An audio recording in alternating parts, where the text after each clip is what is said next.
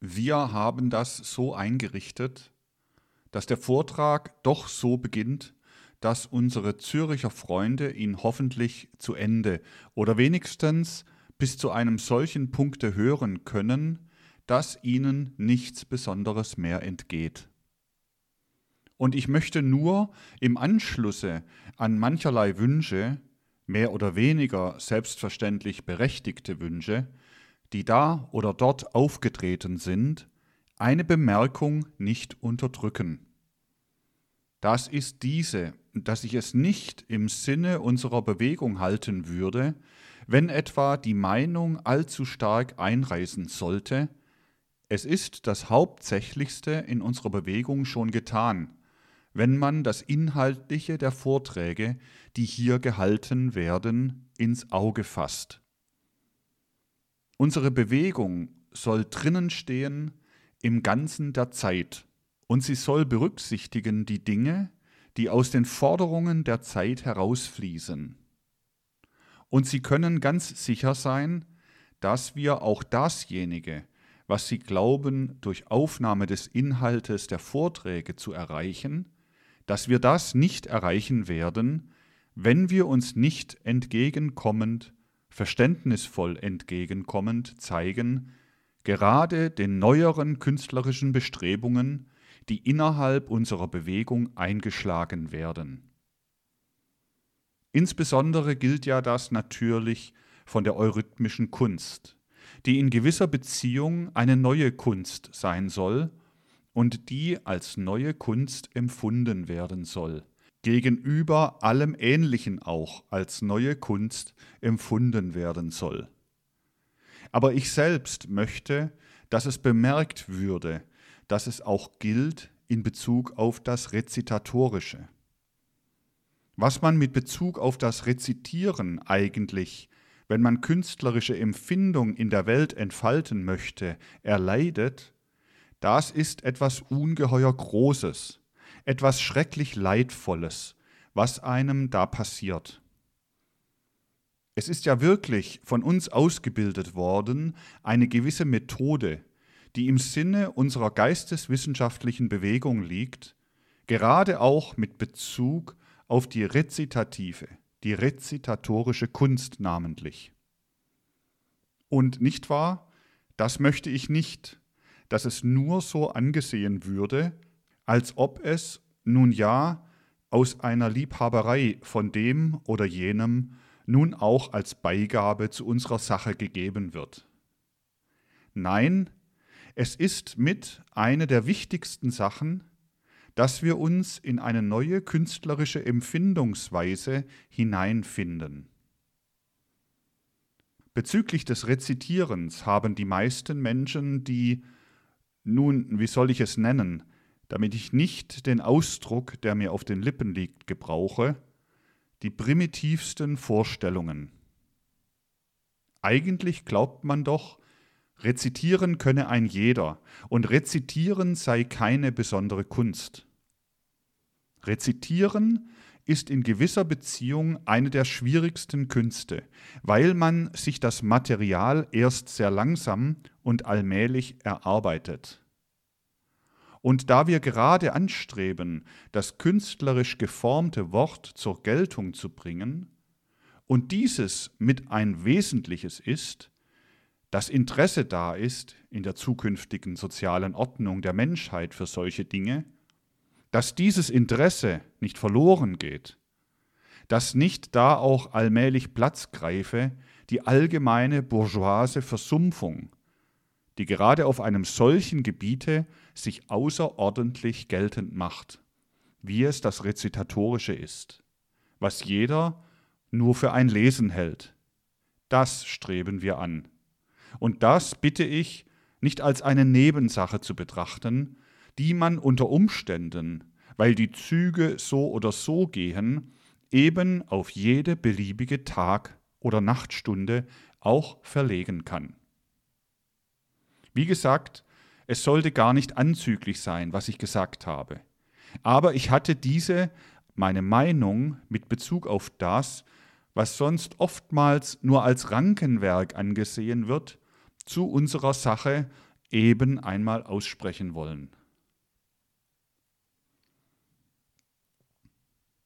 Dasjenige, wovon ich in diesen Betrachtungen ausgegangen bin, von der Notwendigkeit, die in den Tatsachen der Welt wirkende Wahrheit zu empfinden, ich könnte auch sagen, die wirkende Vernunft oder den wirkenden Geist zu empfinden, das muss ja ganz besonders Anwendung finden in dem Verständnis, dass man sich nun einmal erwerben muss im Zeitalter der Bewusstseinsseele, in dem Verständnis dieses katastrophalen Ereignisses, in dem wir drinnen stehen.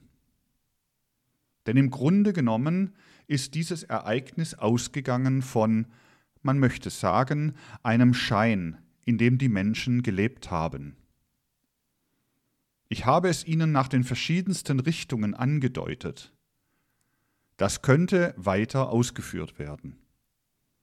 Allein, Sie haben schon gesehen, dass die Menschen, die beteiligt waren an dem Ausbruche, an dem letzten Ausbruche dieses katastrophalen Ereignisses, sich eigentlich in Scheinen bewegten, dass sie voll waren von Phantasmen und Illusionen, dass sie weit entfernt waren, in der Wirklichkeit drinnen zu stehen. Doch muss man sagen, dass im Laufe der Jahre eigentlich immer mehr und mehr aus dem, was man falsch benannt hat, weil man eben in Illusionen und Scheinen lebte, aus dem, worüber man falsch geschimpft hat, weil man in Illusionen und Scheinen lebte, sich allmählich langsam entwickelte dasjenige, was die Wahrheit der Sache selbst enthielt. Das ist bis jetzt zum Teil schon herausgekommen und wird im Laufe der nächsten Jahre noch mehr herauskommen. Dass es sich nicht handelte um einen Krieg im alten Sinne zwischen einer Mächtegruppe und der anderen Mächtegruppe, der in einem gewöhnlichen Sinne auch durch einen Friedensschluss beendet werden kann, darauf habe ich ja schon öfter hingewiesen dass es sich vielmehr handelte um dasjenige, was als Aufwogen in den sozialen Kämpfen sich abspielen wird, was die verschiedensten Formen annehmen wird. Dass das, was allmählich als Wahrheit hervortreten wird, die sozialen Kämpfe, dass dieses, ich möchte sagen, ergriffen hat, den an der Oberfläche schwimmenden Schein, sich zunächst auslebt ganz in dem an der Oberfläche schwimmenden Schein, in den Illusionen und Phantasmen, die Taten geworden sind, ist dasjenige, was man ins Auge fassen soll.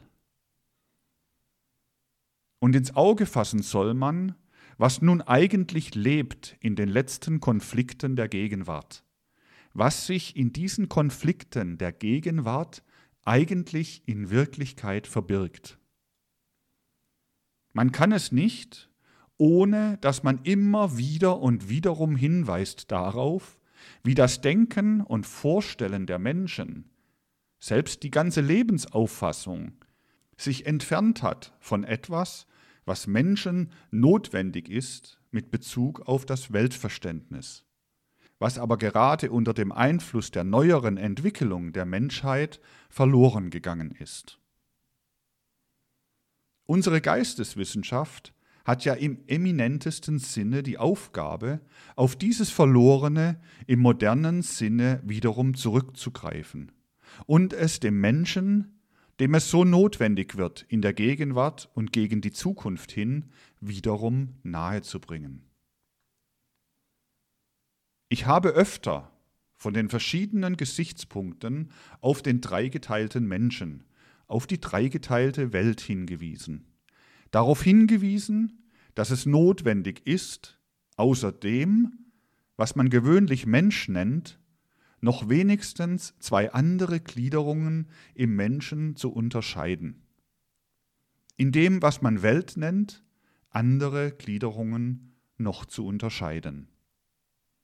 Bei all diesen Dingen kommt es nicht darauf an, ob man was ich aus gewissen Gründen getan habe, aus den Forderungen der Geisteswissenschaft heraus das eine so oder so nennt, oder ob man es aus Ahnungen heraus nennt, wie Fercher von Steinwand in seinem Geisterzögling.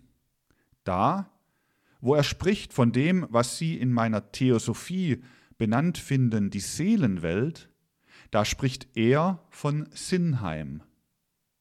Aus Gründen, die auseinanderzusetzen jetzt zu weit führen würden, spricht er bei dem, was ich das Geisterland genannt habe, von Wahnheim. Meint aber nicht bloß ein Heim, wo der Wahn etwa ist, sondern indem er von Wahnheim spricht, meint er eigentlich das Geisterland. Es kommt darauf an, dass man sich in diese Dinge wirklich auf irgendeine Art vertiefe und sie für das Leben ernst nehme. Man kann sagen, mit dem allmählich verklimmenden Griechentum ging eigentlich der Menschheit in ihrer Entwicklung vom dritten bis fünften nachatlantischen Zeitraum hin recht, recht viel verloren, was in einer anderen Form eben vom Gesichtspunkt der neuen Geisteswissenschaft wiederum erweckt werden muss, wenn auch in das soziale Chaos, das sich jetzt entwickeln wird, Ordnung hineingebracht werden soll. Denn man muss immer wieder und wiederum betonen, das Wichtigste ist heute, dass die wirtschaftliche Kontinuität nicht zerrissen wird, sondern dass gewissermaßen auf dem Felde des wirtschaftlichen Lebens ein Provisorium geschaffen und auch als Provisorium empfunden wird, das aber daneben tatsächlich in die Hand genommen werde, allgemeine Aufklärung über dasjenige, was aufzuklären der Menschheit so notwendig ist. Man kann nicht mit den Begriffen, die heute schon da sind, eine neue soziale Ordnung gründen. Da ist es am allerbesten, man versucht sich in verständnisvoller Art abzufinden mit dem, was nun einmal als die notwendigsten Forderungen zutage tritt. Schafft ein Provisorium, damit die wirtschaftliche Kontinuität nicht verloren geht. Und sorgt aber dafür, dass an dem Ende angefangen werde, wo ja der Anfang so nötig ist, auf dem Wege der Erziehung des Unterrichtswesens im weitesten Sinne, auf dem Wege der Schaffung von Gedanken, die vom Verständnis des Menschen ausgehen, in die Köpfe der Menschen hinein. Denn nur mit dem Schaffen von Gedanken in die Köpfe der Menschen hinein können sie etwas anfangen. Wenn nur diese Gedanken erst da sind in den Menschenköpfen.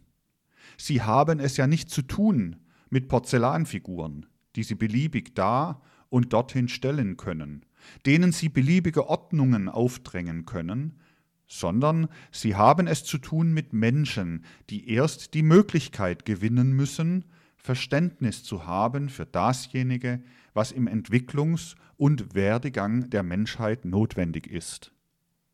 Das Ausgehen vom Menschen hat dahin zu führen, dass allmählich überhaupt in die Köpfe der Menschen Aufklärung komme über dasjenige, was die Menschen zusammen sind. Nenne man es nun Reich, nenne man es Staat, nenne man es Demokratie, nenne man es, wie man will. Auf alle diese Dinge kommt es ja viel weniger an als auf die Sache.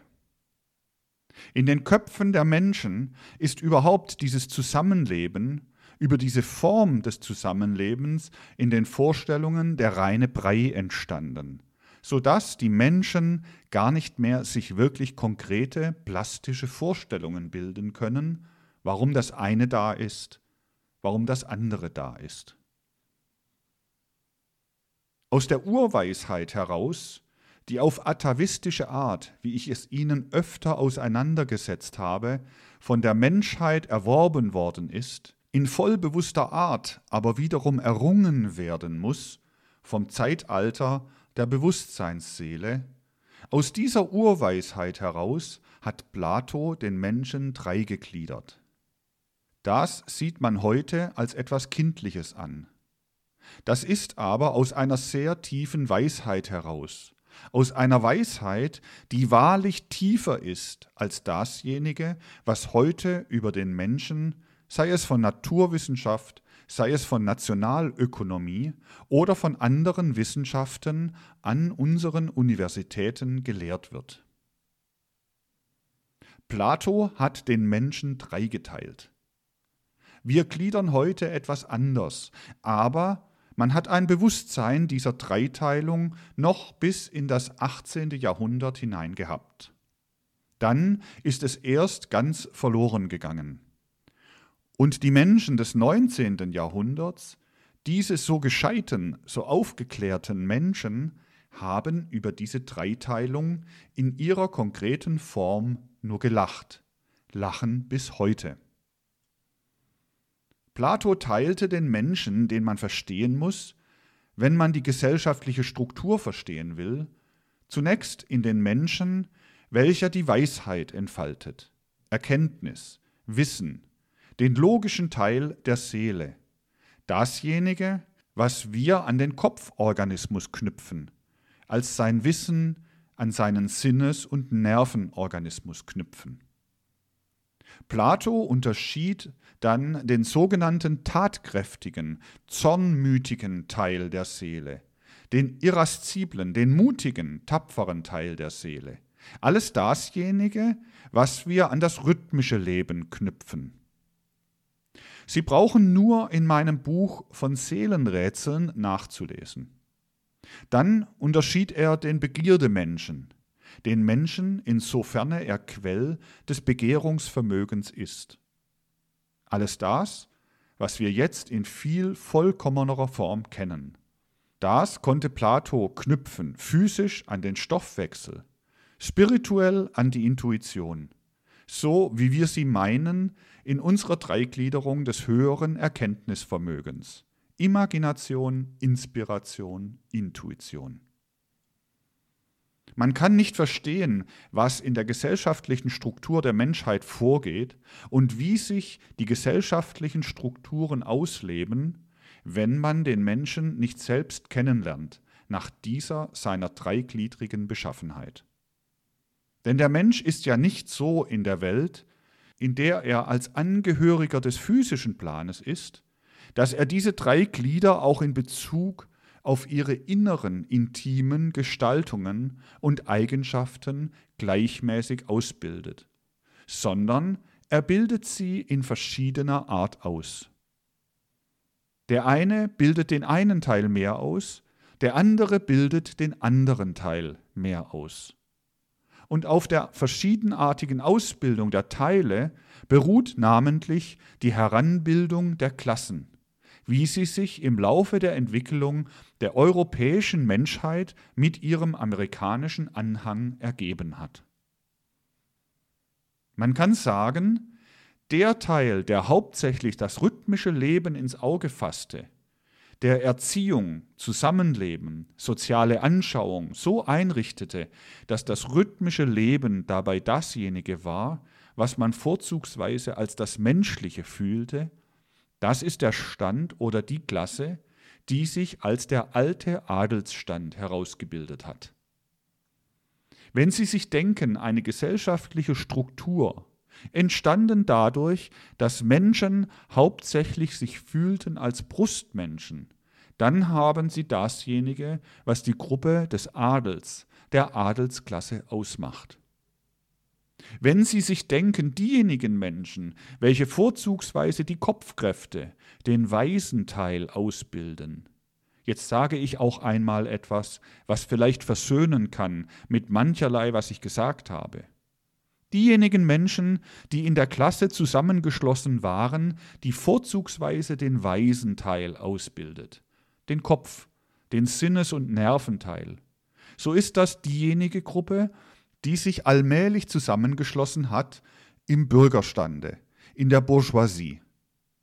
Diejenigen Menschen, die ja heute die weitaus zahllosesten bilden, die sich vorzugsweise zusammengeschlossen haben in alledem, sie wissen aber, die Intuition hängt geistig mit dem Stoffwechsel zusammen, das seinen Quell im Wollen, im Stoffwechsel hat.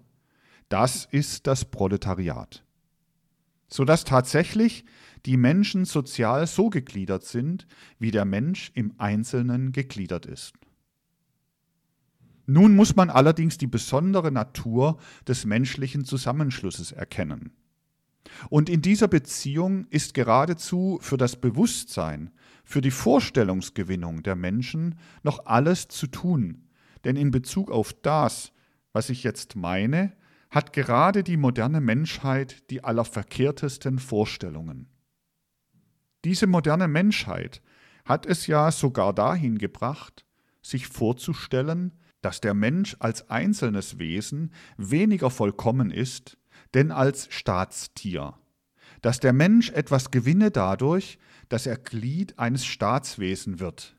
Und es wird sehr schwer werden, in die Köpfe die Vorstellung hineinzubringen, dass der Mensch dadurch, dass er sich in einen staatlichen Organismus hineingliedert, nichts gewinne, sondern verliert.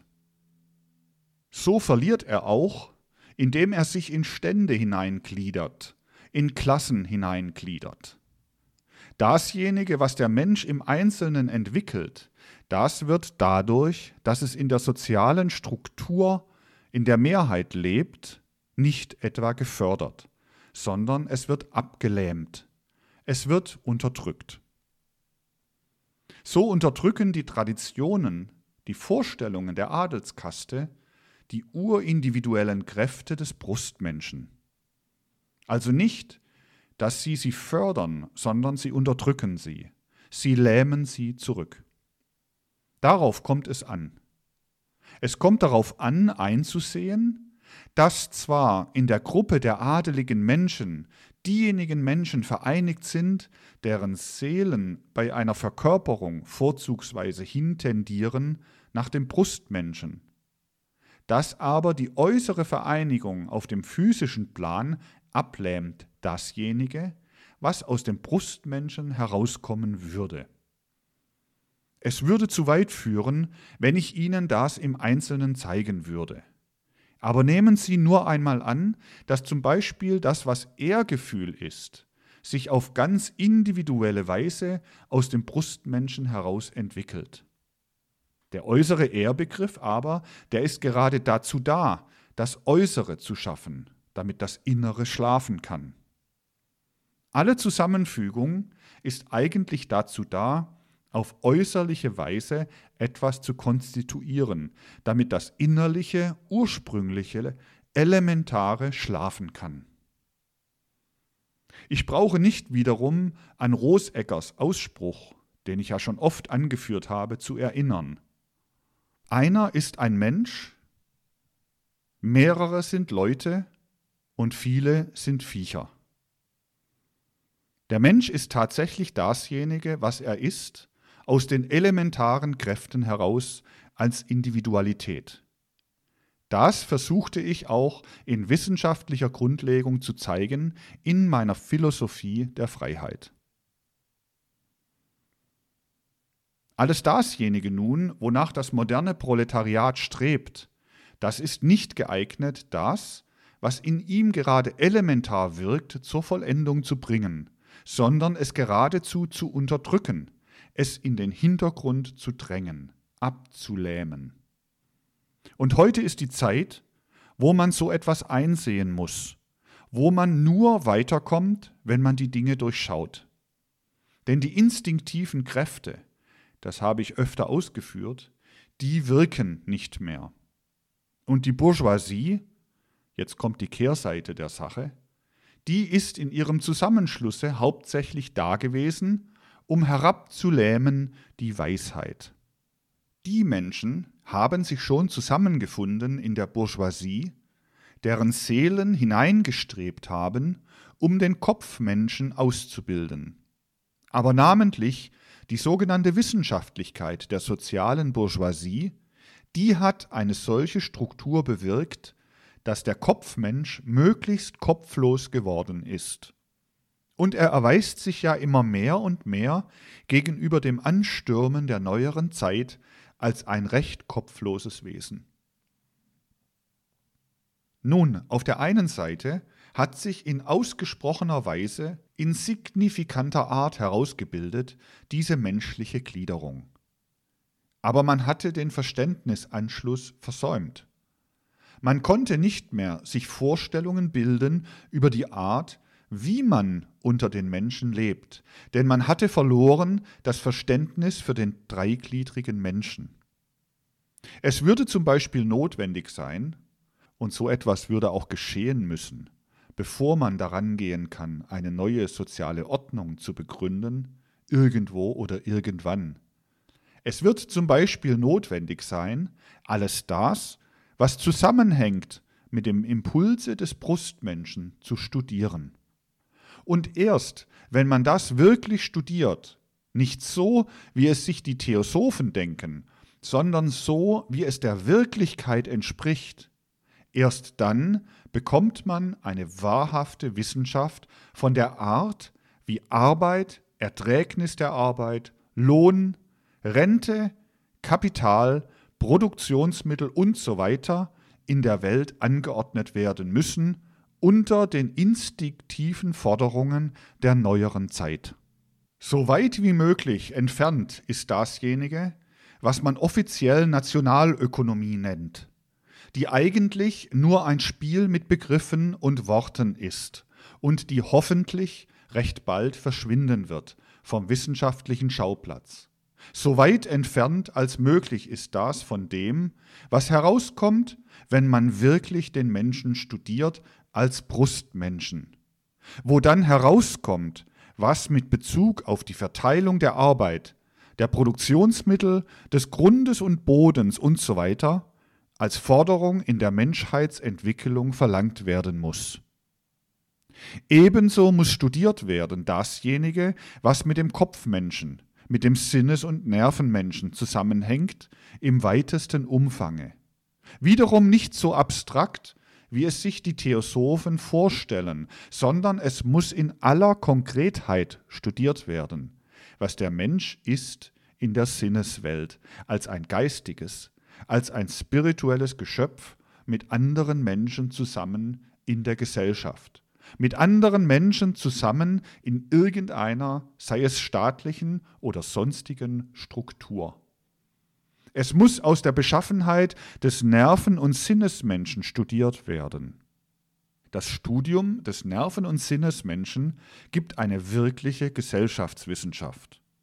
Und endlich das Studium des Stoffwechselmenschen, der mit der Intuition zusammenhängt, das gibt erst eine wirkliche Anschauung über die Entwicklung, über das Werden des Menschen.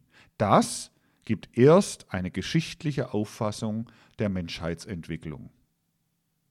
Nun werden Sie leicht verstehen, dass man weder eine geschichtliche Auffassung der Menschheitsentwicklung haben konnte, ohne den mikrokosmischen Menschen wirklich zu verstehen, noch auch eine wirkliche Anschauung über die Verteilung der wirtschaftlichen Werte, weil man den Brustmenschen nicht studiert. Noch konnte man verstehen, wie der einzelne individuelle Mensch in der menschlichen Gesellschaft drinnen steht, weil man den Kopfmenschen, eben den Sinnes- und Nervenmenschen, in seiner Wirklichkeit, in seinem ganzen Zusammenhange mit dem Kosmos und seiner geschichtlichen Entwicklung nicht studiert. Denn man hatte alle diese Dinge eigentlich aus dem Auge verloren. Man hat sich seit Jahrhunderten keine Vorstellung mehr über diese Dinge gemacht oder hat nur gelacht über diese Dinge. Daher ist vor allen Dingen in den Vorstellungen und dann auch in der Wirklichkeit das Chaos gekommen.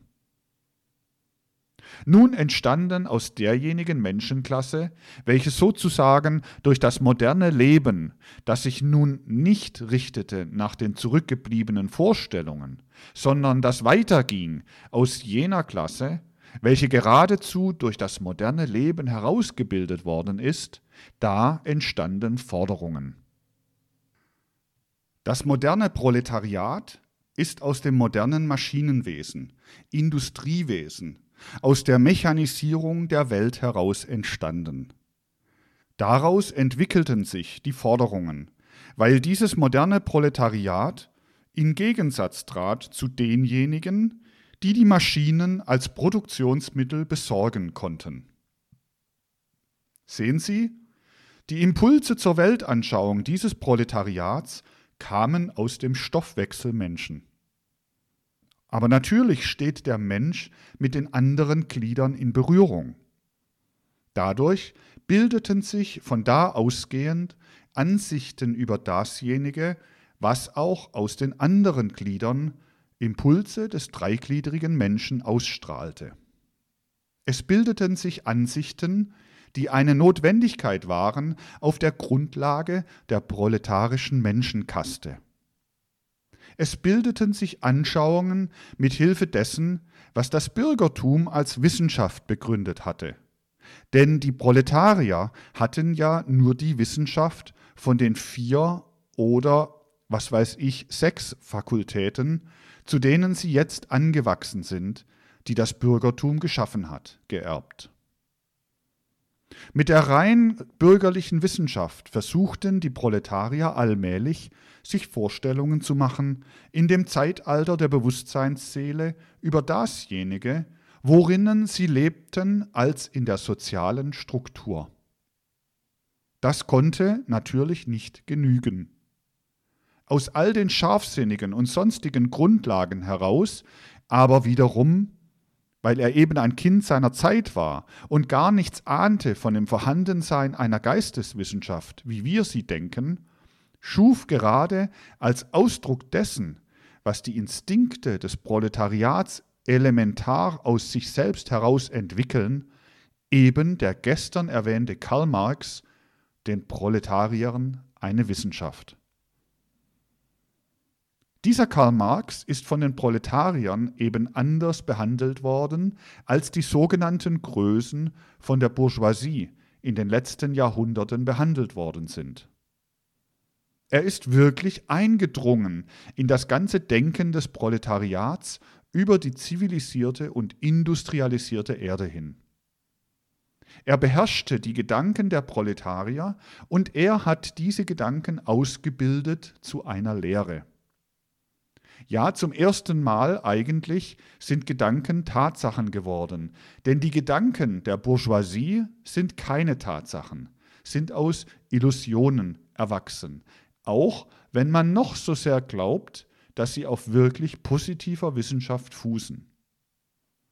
Aber die Gedanken von Karl Marx sind im Proletariat Tatsachen geworden und leben als Tatsachen und wirken sich als Tatsachen aus so wie sich Tatsachen auswirken, mit allem Widerspruch des Lebens, mit aller Kontradiktion, die im Leben auftritt, mit aller Disharmonie, mit allem Befruchtenden und Zerstörenden und Lähmenden, mit dem das Leben auftritt. In den Instinkten, im Unterbewusstsein der Menschen wirkt mehr, insbesondere in unserem Zeitalter, als in seinem Bewusstsein. Ins Bewusstsein wurde der dreigliedrige Mensch nicht aufgenommen. Aber aus Instinkten und deshalb ungenügend und die Wirklichkeit zwar befruchtend, Gedanken in Taten umsetzend, aber sie ungenügend in Taten umsetzend, so hat Karl Marx seine Lehre von der politischen Ökonomie begründet. Sie drang schon 1848 hervor in dem kommunistischen Manifest von dem ich gestern sprach. Dann in seinem Buch von der politischen Ökonomie, das 1859 erschien, in dem Jahr, das an allerlei Hervorbringungen so unendlich fruchtbar war, wenigstens am Ende der 50er Jahre noch. Es gehört zu dem Verschiedenen, was am Ende der 50er Jahre aufgetreten ist, auch dieses Buch über die politische Ökonomie von Karl Marx um andere Sachen zu erwähnen. Es trat gleichzeitig auf, und da ist ein innerer Zusammenhang, die Spektralanalyse von Bunsen. In demselben Jahr ungefähr wurde auch mehr bekannt dasjenige, was man Darwinismus nennt, sowie dasjenige, was auf der einen Seite unendlich anregend gewirkt hat, aber auf der anderen Seite wiederum die Psychologie in Wirrnisse hineingebracht hat. Gustav Theodor Fechners Vorschule der Ästhetik, die dann zu einer Psychophysik geführt hat. Das gehört auch zu diesem Jahre. Noch manches andere könnte man anführen. Es sind innere Gründe, dass das miteinander auftrat aus bürgerlicher Wissenschaft heraus. Denn Hegel ist auch bürgerliche Wissenschaft, tiefsinnige bürgerliche Wissenschaft. Aber aus bürgerlicher Wissenschaft heraus versuchte Karl Marx die soziale Struktur des Menschen zu verstehen. So wie er sie verstand, leuchtete es dem Proletariat ein. Aber es war vergessen dasjenige, was das Allerwichtigste ist, die Kenntnis des dreigliedrigen Menschen. Die vor allen Dingen muss in die Köpfe der Menschen hinein, bevor man irgendwie fruchtbar weiterkommen kann. Nicht theoretisch, sondern indem man wirklich sich hineinlebt in die Situation, die die Gegenwart heraufgebracht hat. Sehen Sie, man kann sagen, dreigliedrig trat die Welt auch Marx entgegen. Auch diese physisch-sinnliche Welt trat Karl Marx dreigliedrig entgegen, und so suchte er sie auf dreierlei Art zu enträtseln. Erstens durch seine Wertlehre, die Mehrwertstheorie. Ich habe Ihnen davon schon einiges erwähnt. Zweitens durch seine materialistische Geschichtsauffassung. Und drittens durch seine Anschauung von der Vergesellschaftung des Menschen. Es ist merkwürdig, wie ganz im Sinne der chaotischen Entwicklung der neueren Zeit sich im Kopfe von Karl Marx und in der Weise, in diesem Sinne, wie ich es erörtert habe, in den Köpfen von Millionen von Menschen, in Millionen von Proletariern, es ist interessant, wie sich da malt die dreigliedrige gesellschaftliche Struktur, ohne dass man wirkliche gediegene, auf Grundlagen fußende Vorstellungen hat über das, was der Mensch als Wesenheit lebt und indem er in die Welt als Geisteswesen eintritt. Indem ungenügend, instinktiv wirken die Impulse des Brustmenschen, des rhythmischen Menschen, in welchem das eigentliche Reservoir dessen ist, was dann Arbeit wird im gesellschaftlichen Leben, indem das in ungenügender Weise in die Vorstellungen von Karl Marx und damit in proletarische Vorstellungen hineinkam, entwickelte sich die sogenannte Mehrwertstheorie. Wir wollen noch einmal diese Mehrwertstheorie von einem anderen Gesichtspunkte aus betrachten, als wir das neulich getan haben. Die hauptsächlichste Frage für Karl Marx war, wie wird eigentlich Wert, sei es so oder so gearteter Wert, in der modernen Wirtschaft erzielt? Es ist ja nicht wahr, darauf kam Karl Marx, dass in der modernen Wirtschaft dasjenige, was der Mensch zum Beispiel als Entlohnung erhält, wirklich zusammenhängt mit dem, was er leistet. Solche Illusionsvorstellungen können sich nur diejenigen Menschen machen, die das wirtschaftliche Leben nicht durchschauen, dass man glaubt, der Mensch erwirbt das, was entspricht seiner Arbeit, seiner Leistung. Das ist ja nicht der Fall. Dasjenige, was ein Mensch erwerben kann im modernen wirtschaftlichen Leben, wie es sich durch die letzten vier Jahrhunderte namentlich in der zivilisierten Welt entwickelt hat, was der Mensch erwerben kann, ist ja gebunden nicht an irgendein Verhältnis zwischen Erwerb und Arbeit, sondern ist gebunden an die Warenzirkulation. Dasjenige, was ein Mensch erwerben kann, hängt ganz wesentlich davon ab, wie Werte erzeugt werden, indem man Waren auf den Markt bringt, verkauft und dafür so und so viel einnimmt. Das ist dasjenige, was den volkswirtschaftlichen Wert erzeugt. Nicht die Arbeit als solche erzeugt heute unmittelbar den Wert, volkswirtschaftlich gedacht, sondern was man dafür bekommt auf dem Warenmarkt, wenn sie fertiggestellt ist und in Zirkulation gebracht wird durch die verschiedensten Faktoren so dass eigentlich bei der Erzeugung von volkswirtschaftlichen Werten in der modernen Welt nach nichts anderem gefragt werden kann als Wie stellt sich die Konstellation auf dem Warenmarkt für das eine oder andere? In weitestem Umfange muss das gedacht werden, aber wenn man es in diesem Umfange denkt, so ist es so.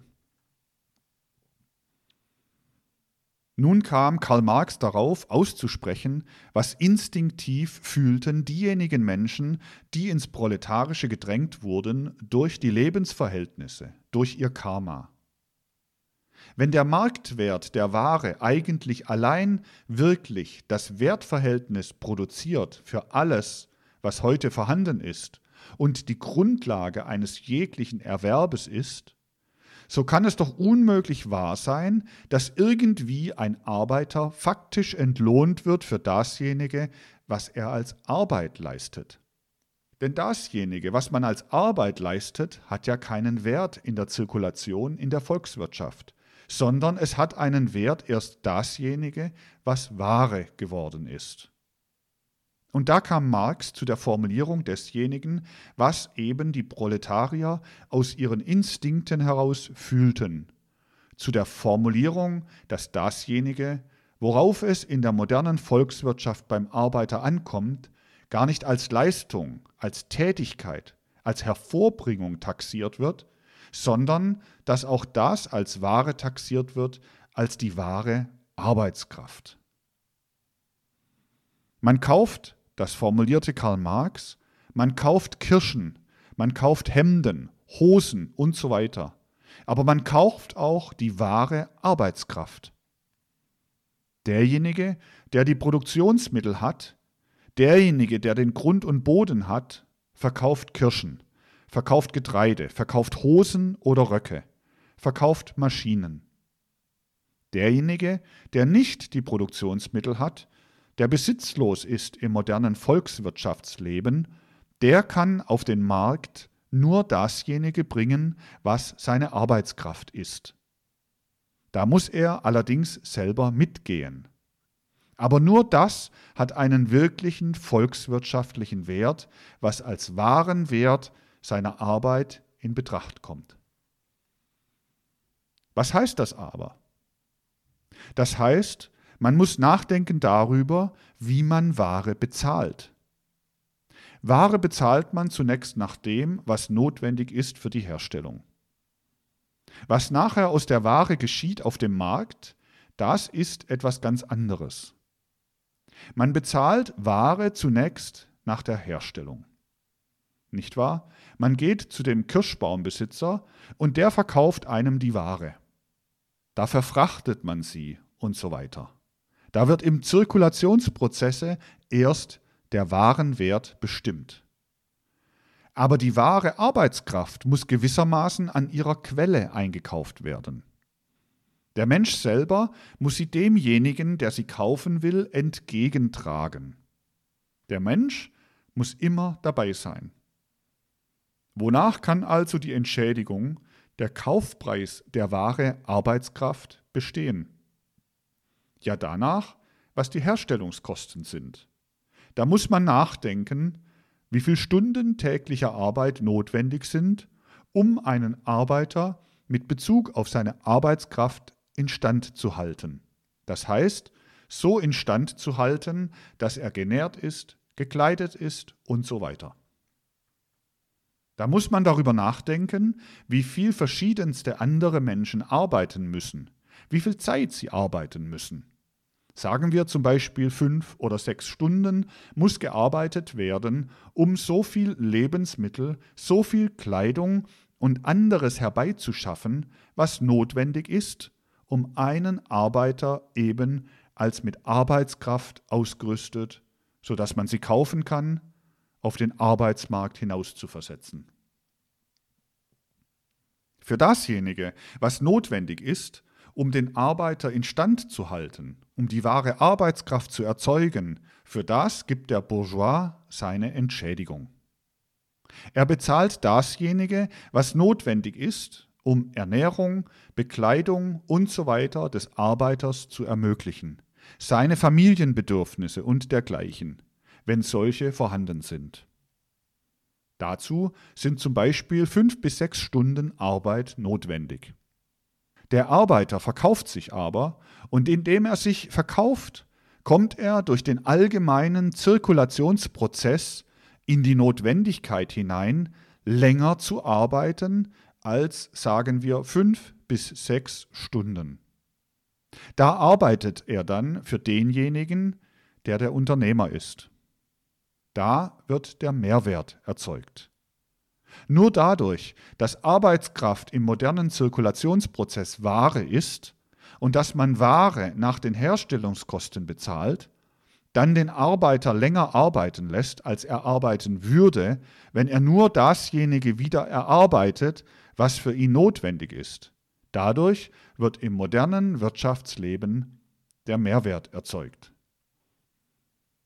Das ist etwas, was eben mit einer Hegelschen Dialektik Karl Marx in seinen Büchern verarbeitet hat. Das ist etwas, was dem Proletariat ungeheuer eingeleuchtet hat, weil es eine Wissenschaft ist, die sozusagen den Menschen in seiner Ganzheit nimmt. Denn es ergreift nicht nur den theoretischen Verstand, es ergreift auch in einem gewissen Sinne die moralischen Empfindungen, indem der Arbeiter zwar weiß, man sagt ihm politisch, du bist ein freier Mensch, aber dadurch, dass nur Waren im modernen Volkswirtschaftsleben einen Wert haben und nur Waren bezahlt werden, wird seine Arbeitskraft im modernen Zirkulationsprozess zur Ware gemacht.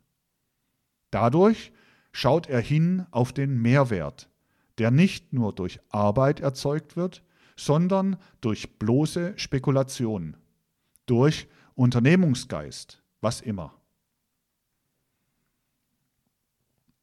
Aber es bildet sich dadurch etwas anderes heraus. Dadurch bildet sich für den Arbeiter ganz im Sinne von Marx ein Bewusstsein heraus. All die Redereien, dass man durch Brüderlichkeit, dass man durch Mildtätigkeit, dass man durch Wohltätigkeitssinn irgendetwas erreichen kann, das sind immer Redereien, das müssen soziale Phrasen sein. Denn er sieht ja das, was sich da herausgebildet hat, dass Arbeitskraft, seine Arbeitskraft, Ware geworden ist, das sieht er als eine Notwendigkeit in der modernen Entwicklung an. Und er sagt, nun mag der Fabrikant noch so wohltätig, noch so brüderlich, noch so menschenfreundlich gesinnt sein, er kann ja gar nicht anders, dazu zwingt ihn die geschichtliche Entwicklung, als die wahre Arbeitskraft kaufen für ihre Herstellungskosten. Und dann das andere in seiner Art dem Zirkulationsprozesse zuführen. Es hat daher gar keinen Wert für irgendein soziales Denken, wenn man Moral predigt, wenn man spekuliert auf Impulse von Brüderlichkeit, von Menschenfreundlichkeit, denn auf alles das kommt es nicht an. Der Unternehmer kann nicht anders als den Mehrwert einheimsen. Das sind die Dinge, die außerordentlich wichtig sind. Dass dem Proletarier sozusagen eingebläut wurde, dass es ja gar nicht von der Moral oder Unmoral des Unternehmertums abhänge, dass er in einem menschenunwürdigen Dasein ist, sondern dass das eine historische Notwendigkeit ist. Dass das aber auch mit historischer Notwendigkeit zum Klassenkampf führen muss. Das heißt, dass es gar nicht anders geht, als dass derjenige, der der Proletarierkaste angehört, bekämpft denjenigen, der der Besitzerklasse angehört, denn sie sind durch den historischen Prozess selber Gegner. Das kann also nicht anders geschehen, als dass durch den mächtigen sozialen Proletarierkampf eine andere Ordnung komme, als diejenige ist, die die letzten vier Jahrhunderte oder die bisherige geschichtliche Entwicklung auf den Plan gerufen hat. Was der Proletarier will, das ist so unendlich wichtig. Das ist Geschichte machen.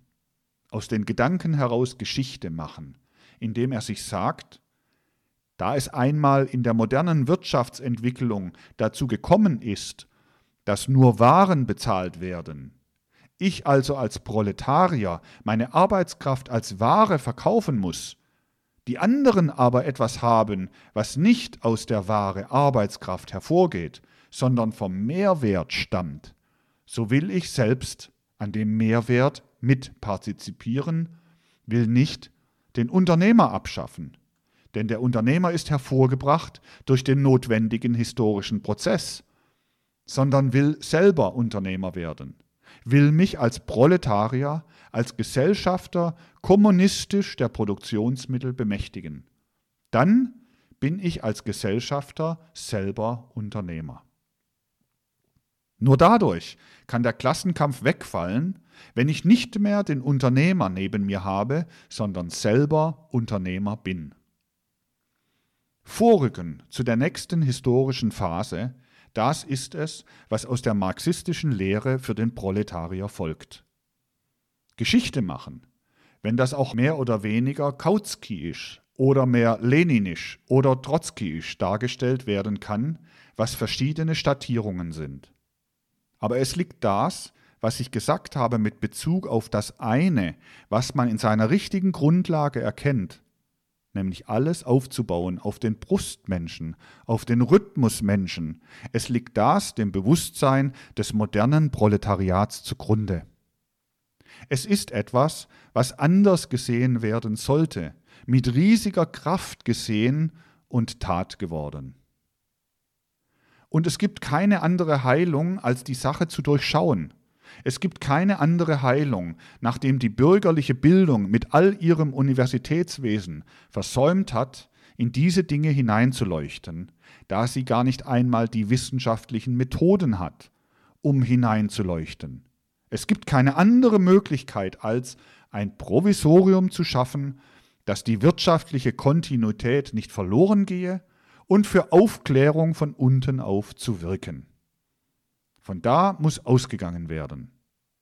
Aufklärung von unten auf kann nur geschehen, indem man wirklich wiederum die Erkenntnis des dreigliedrigen Menschen in den Menschen der Gegenwart hineinbringt.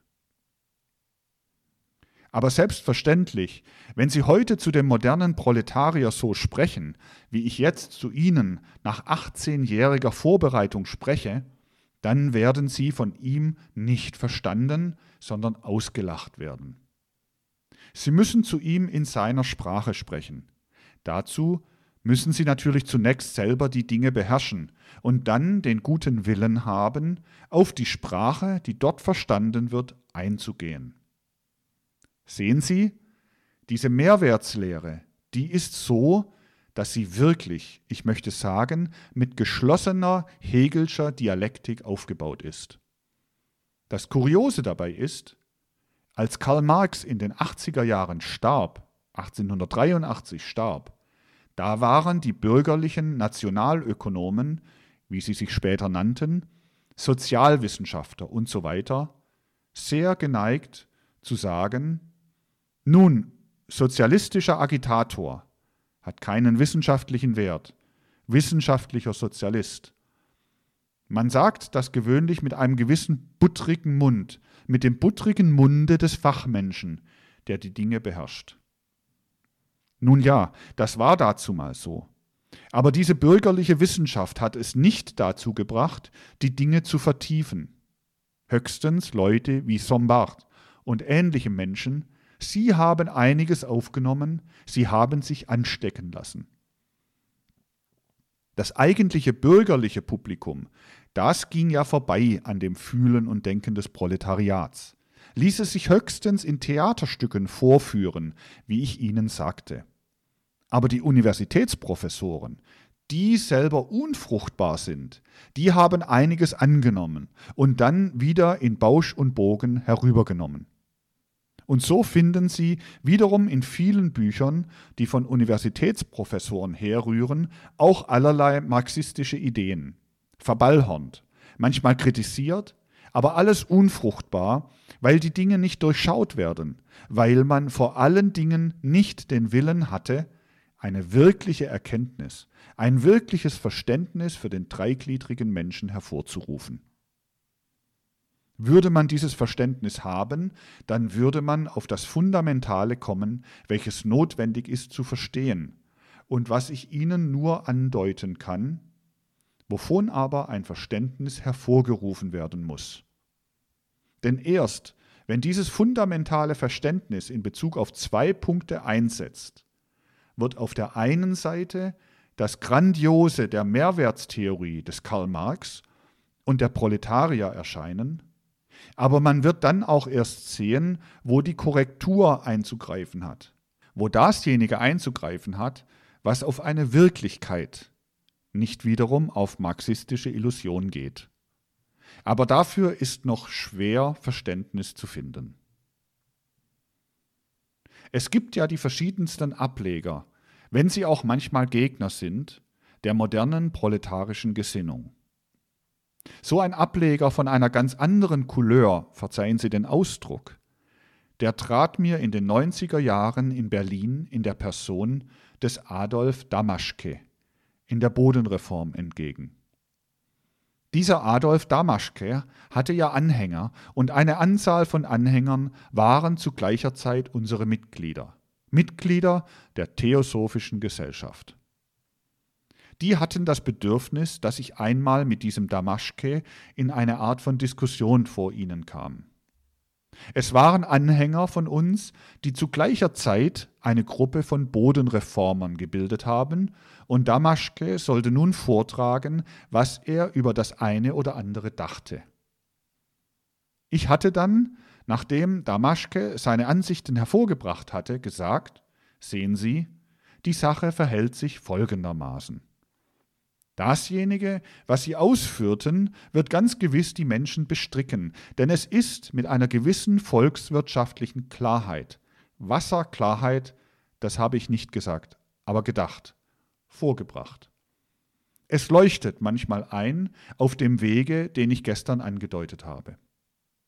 Sie wollen zwar nicht die Produktionsmittel wie die Sozialdemokratie, wollen aber den Boden, und zwar den Boden, auf dem Häuser stehen, also den gesamten Boden gewissermaßen kommunistisch verstaatlichen, Gemeinsamkeit im Bodenbesitz hervorrufen, um dadurch eine Lösung der sozialen Frage hervorzurufen. Es ist alles teilweise richtig, was sie entwickelt haben, nur an einem Kapitalfehler, der ihnen natürlich entgehen muss, wenn sie bloß theoretisch, nicht wirklichkeitsgemäß verfahren, an einem Fehler leidet das Ganze. Es ist nicht richtig, was Sie sagen, aber es wäre unter einer gewissen Voraussetzung richtig. Könnte man zum Beispiel, wenn in einer Stadt zwei Häuser aneinander grenzen und ein drittes Haus gebaut werden sollte, da wo die zwei Häuser aneinander grenzen, den Boden elastisch ausdehnen, so dass das eine Haus dasteht und das andere Haus da, und dazwischen würde man für das dritte Haus Platz schaffen. Wenn der Boden elastisch wäre, dann wäre alles richtig. Da aber die Erde eine bestimmte Fläche hat und nicht elastisch ist, nicht wächst, so ist die ganze Bodenreformtheorie in Wahrheit falsch.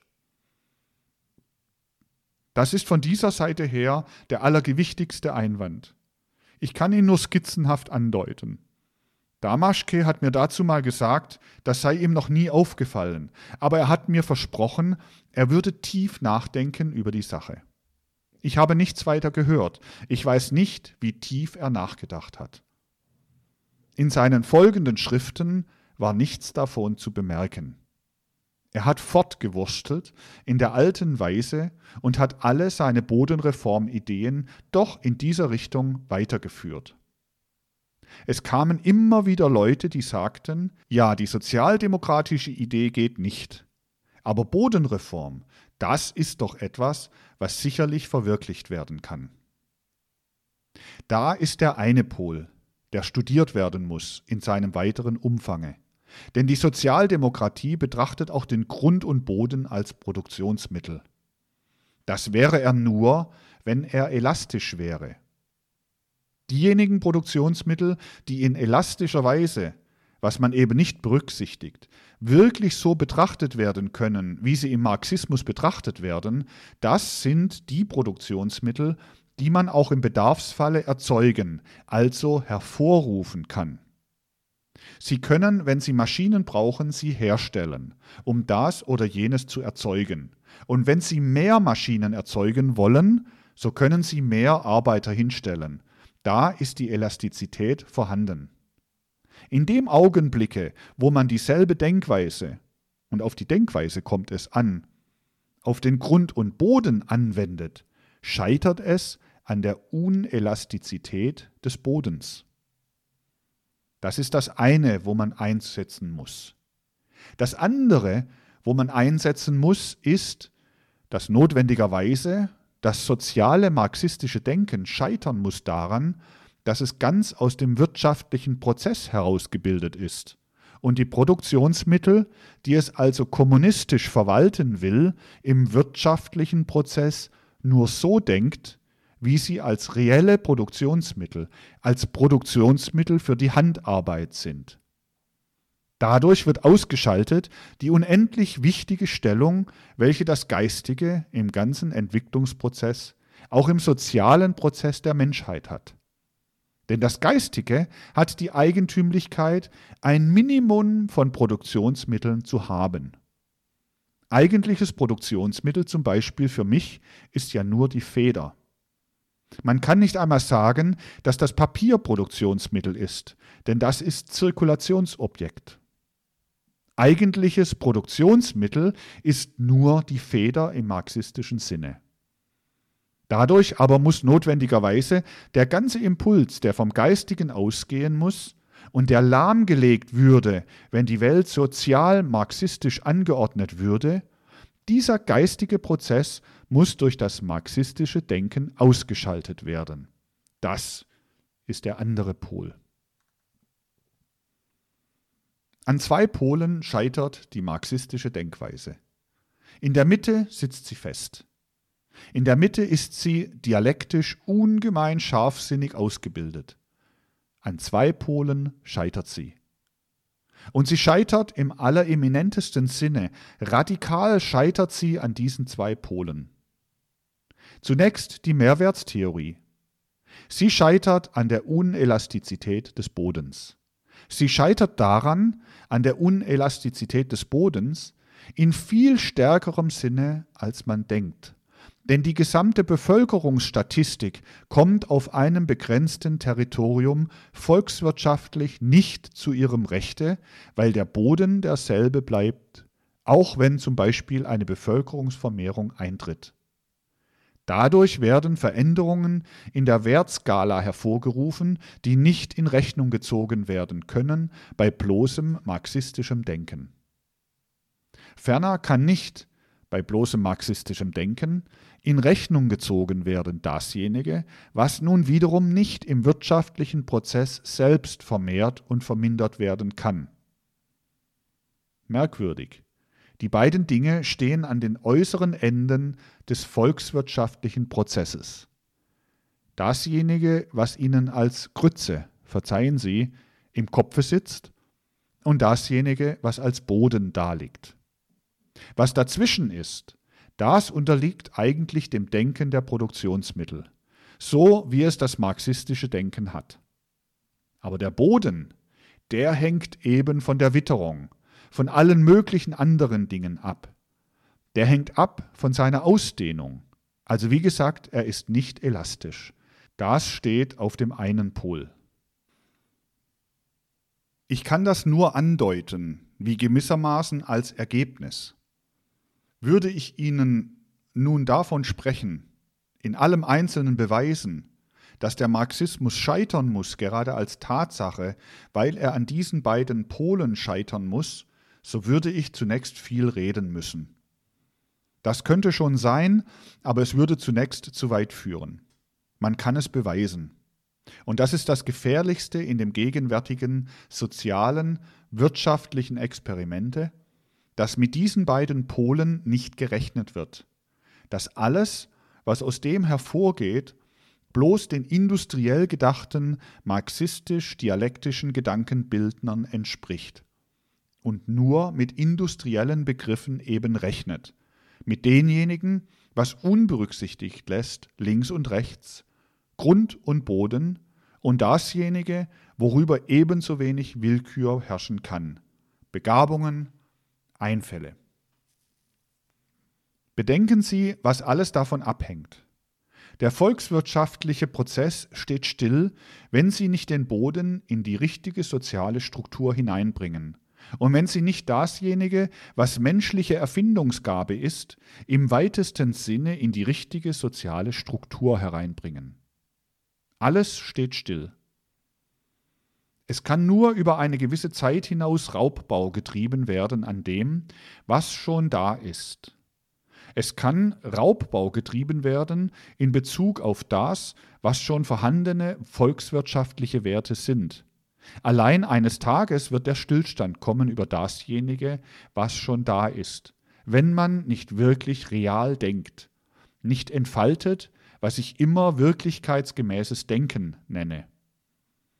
Wenn man nicht wirklichkeitsgemäß denkt, sondern nur illusorisch denkt, nämlich auch wiederum allein das, was in der Mitte drinnen steht, ins Auge fasst und nicht das Totale, das volle Totale wieder ins Auge fasst.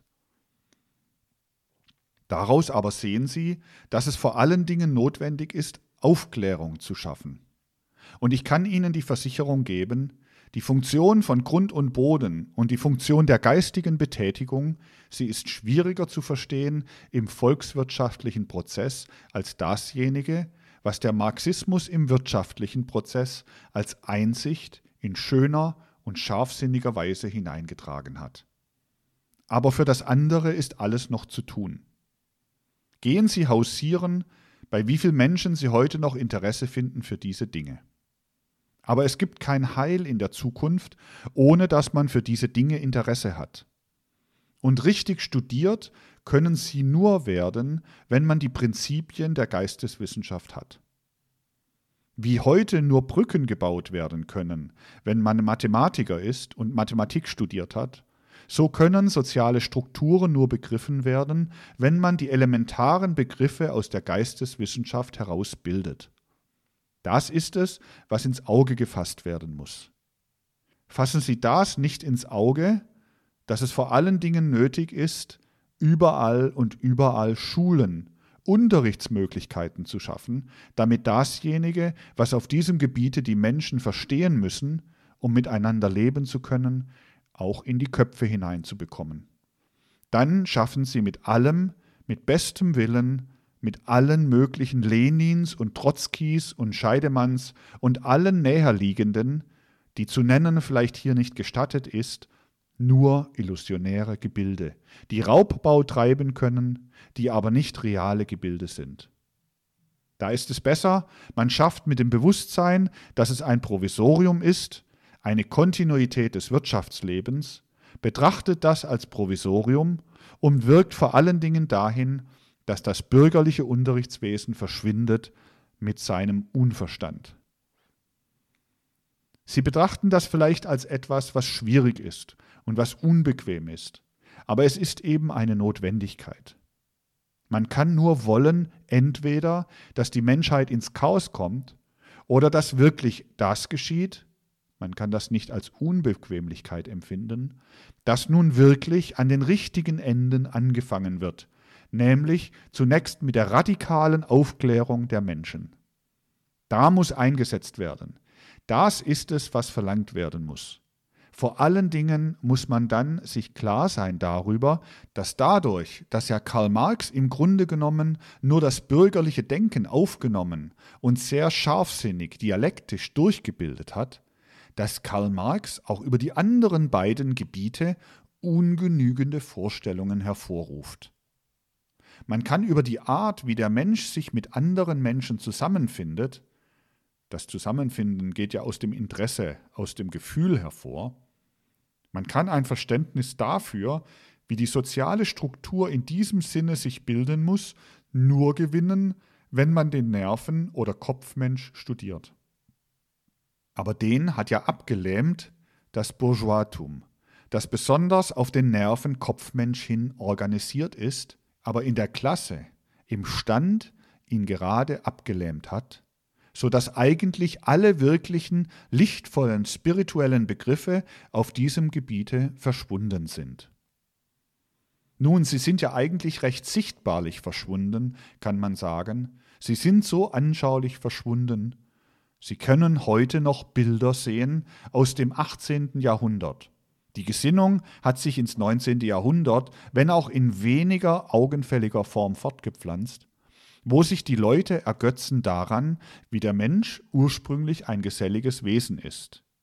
Bilder, Prinzessinnen, Königinnen, kurz lauter Leute, die es ja heute schon fast nicht mehr gibt, Sie tanzen im Schäferkostüm, ergehen sich in dem, was der ursprüngliche elementare Mensch an Herzlichkeit und Brüderlichkeit im geselligen Leben entwickelt. Man kann sich nichts Verlogeneres denken als alle diese Dinge, die nur im 19. und 20. Jahrhundert dann andere Formen angenommen haben. Aber die Lüge und Illusion und Fantastik Sie beherrschten so sehr das Denken, dass ja wirklich wie ein Blitzstrahl hineinfällt dasjenige, was von dieser Seite aus, die ich auseinandersetzte, der Mehrwertstheorie, der Marxismus als Ausdruck der Proletarierstimmung geltend machte. Ach was, Wischiwaschi, all das Reden von Brüderlichkeit, von Drinnenstehen des Menschen in der Gesellschaft, vom Gehören eines Menschen zum anderen. Man sehe hin wie sich herausgebildet hat, gerade in Bezug auf das industrielle Leben, diese Geselligkeit, die herrscht zwischen dem Grubenbesitzer und denen, die da in fortgesetzter Arbeit in den Steinkohlenbergwerken drinnen tätig sind und so und so viel arbeiten müssen.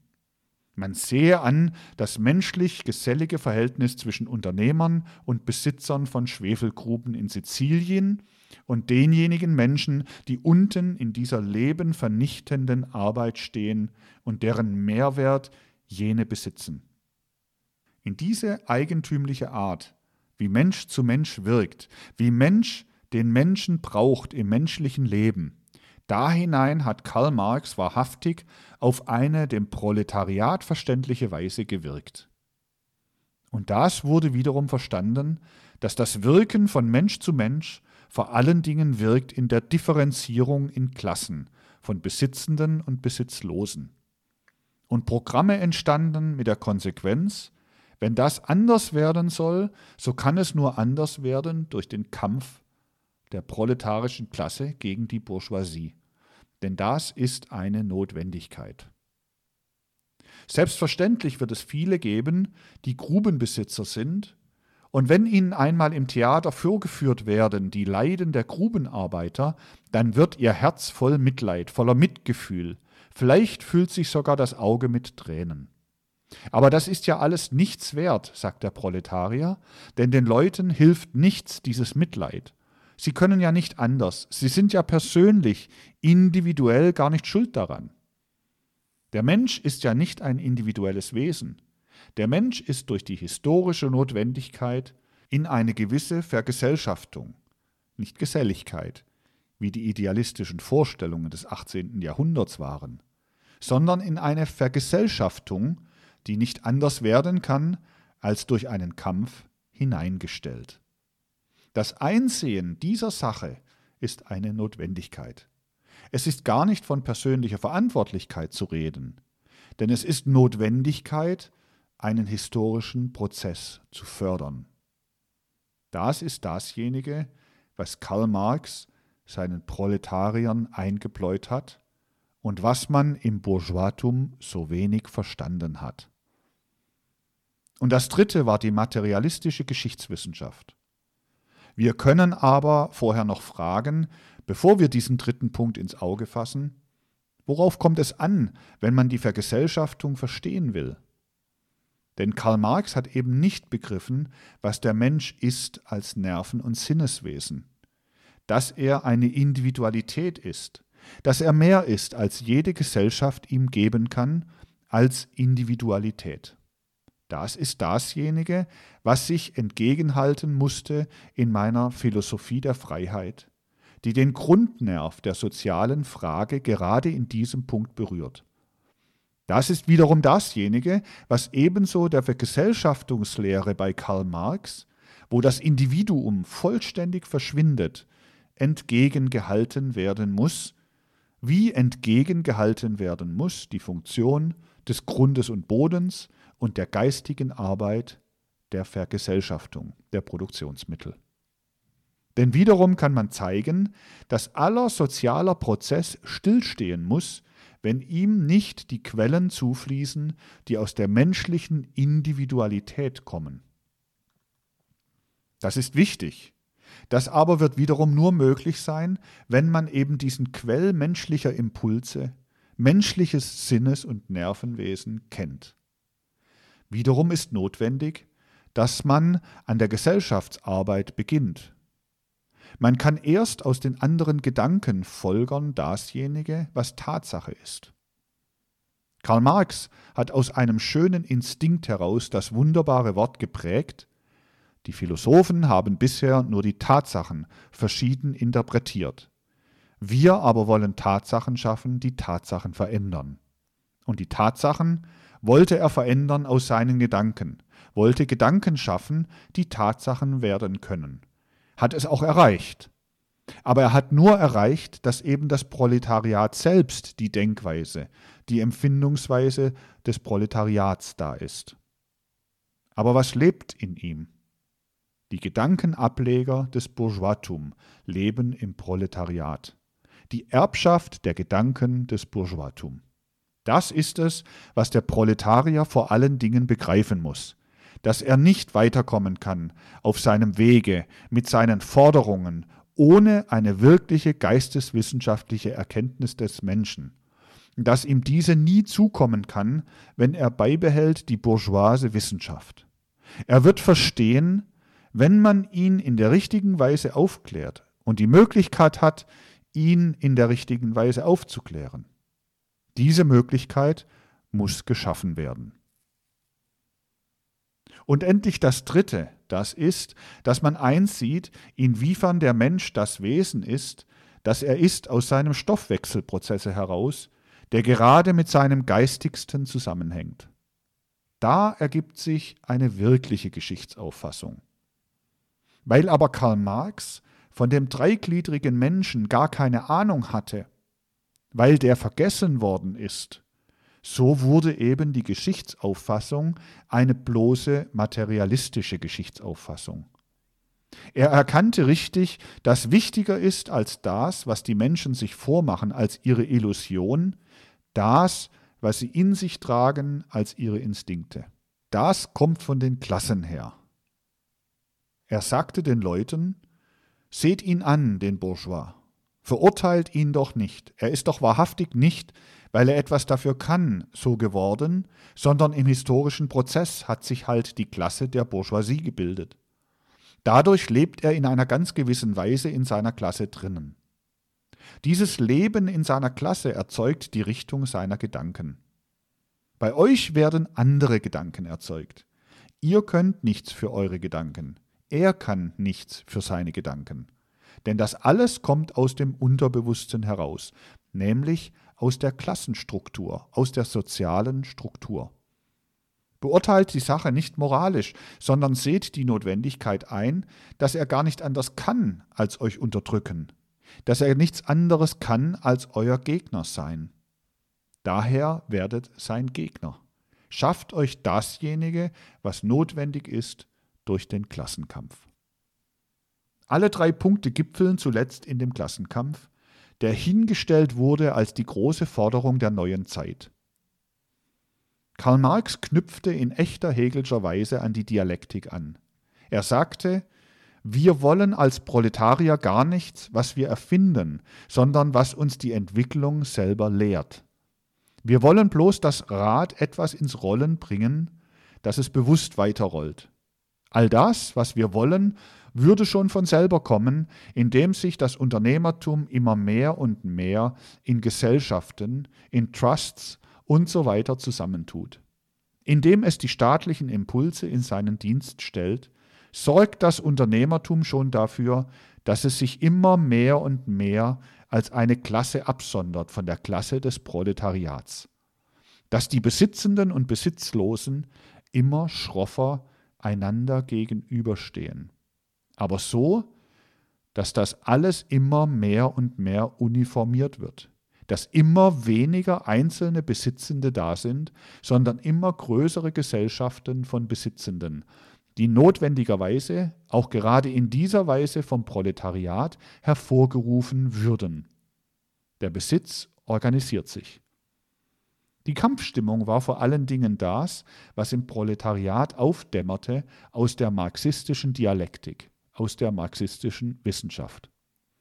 Und diese Kampfstimmung lebte seit Jahrzehnten in dem Gegensatze zwischen dem Proletariat, das über alle nationalen, über alle sonstigen Grenzen hin sich bloß als Proletariat fühlte, und zwischen dem Unternehmertum, das sich immer mehr und mehr auch vergesellschaftete und endlich auswuchs in den Imperialismus sodass nach und nach das moderne Leben die alte politische Form immer mehr und mehr verlor und dasjenige, wovon man konfuserweise sich noch die Illusion machte, dass es alte Staatsgebilde seien, zu den neuen Imperialismen wurde, die eigentlich nichts anderes sind als die Verkörperung desjenigen, was dem Proletariat gegenübersteht, als das Unternehmertum. Und im eminentesten Sinne gehört zu solchen Imperialismen dasjenige, was sich einbildet, ein altes politisches Gebilde zu sein, was aber nach und nach ganz und gar nur eine Unternehmerveranstaltung geworden ist. Das britische Reich. Dazu gehören die Vereinigten Staaten.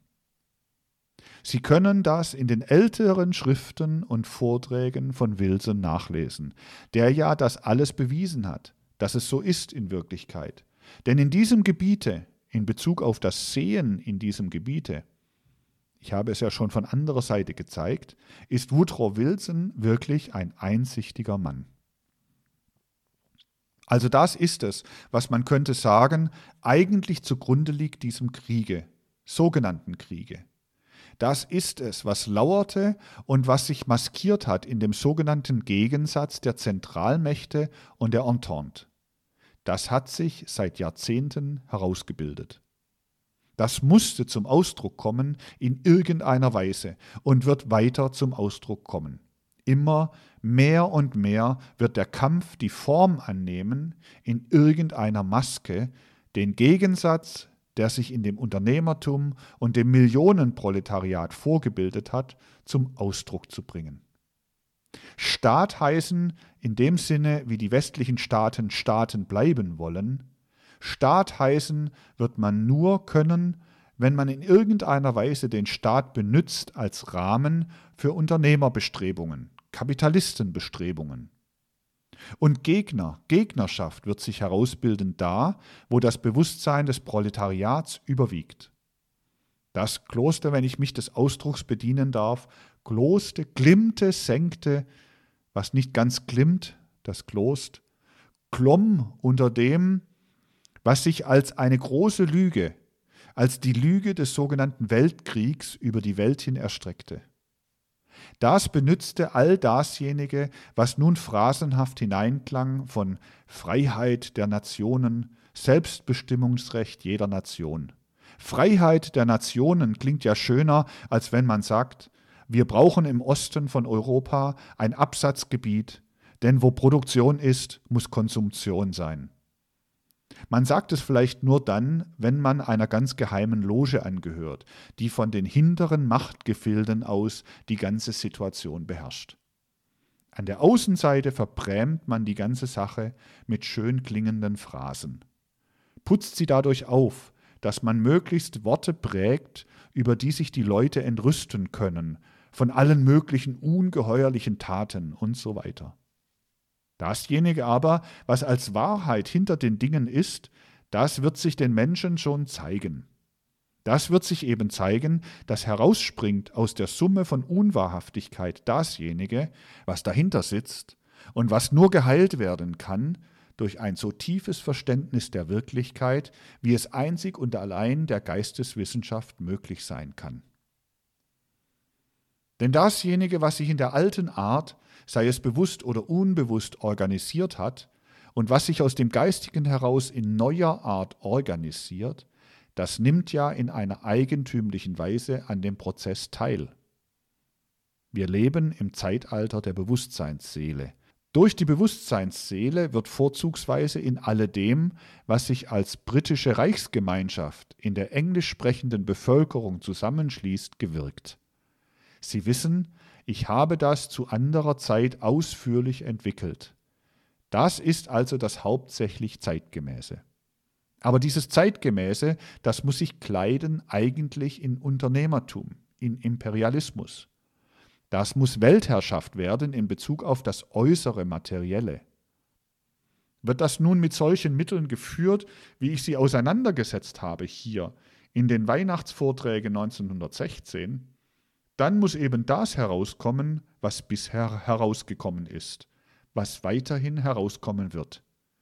Das ist es, was trotzdem der eigentliche treibende Motor ist hinter den Kulissen der Geschichte.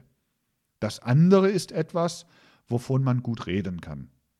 Aber die Ausbreitung der Weltherrschaft, und zwar der materialistischen, der materiellen Weltherrschaft, das ist es, was von der einen Seite wird es gefördert, von der anderen Seite bäumen sich die Leute dagegen auf, da eigentlich abläuft. Alles andere sind Bekleidungsstücke. Denn dasjenige, was sich in einer anderen Ordnung gebildet hat, was weniger zeitgemäß sich in den Entwicklungsprozess der Menschheit hineinstellt, das muss auch in anderer Weise seine Entwicklung finden. So kommt es, dass das romanische Element als dessen vorzüglichste Träger, wenn wir vom Spanischen, das korrupt ist, absehen, wir das Italienische und das Französische sehen. Das romanische Element, welches aus ganz anderen Voraussetzungen durch Erbschaft aus der früheren Kulturperiode, aus der vierten nachatlantischen Kulturperiode herein in die fünfte sich erhalten hat, gerade durch die Siege, die es jetzt erfochten hat, in die Dekadenz, in seinen Untergang kommen wird. Das können Sie aber auch aus gewissen Dingen entnehmen, die Ihnen gerade zeigen können, wie Geisteswissenschaft, der Wirklichkeit entnommen ist. Sehen Sie, ich habe Ihnen ausgeführt, was französisches Zusammenschließen ist in staatlicher Form.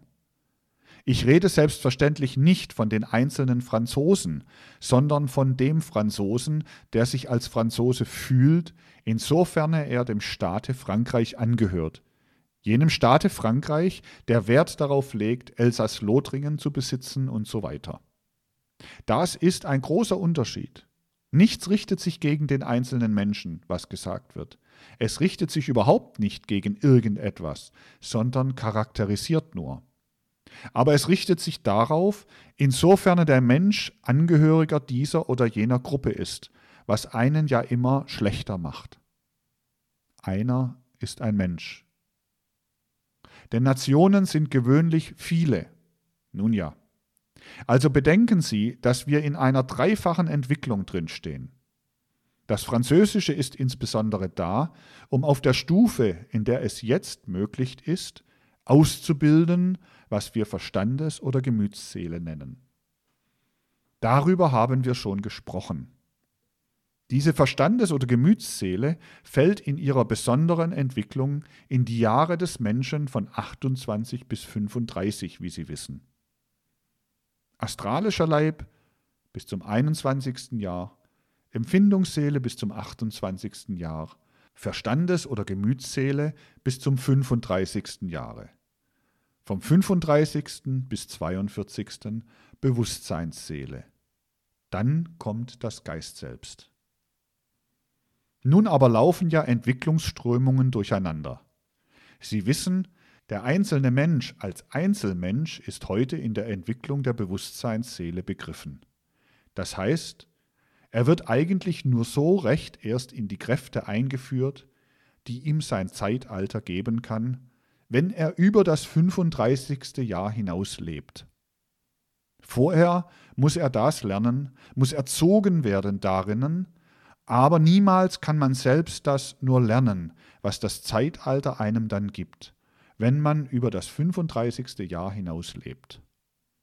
Das ist unangenehm für diejenigen, die das Wahlalter hinausschieben wollen, aber es ist eben eine Entwicklungstatsache, so dass man sagen kann, diese Entwicklung ist besonders günstig der Teilnahme von 35 bis 42 Jahren.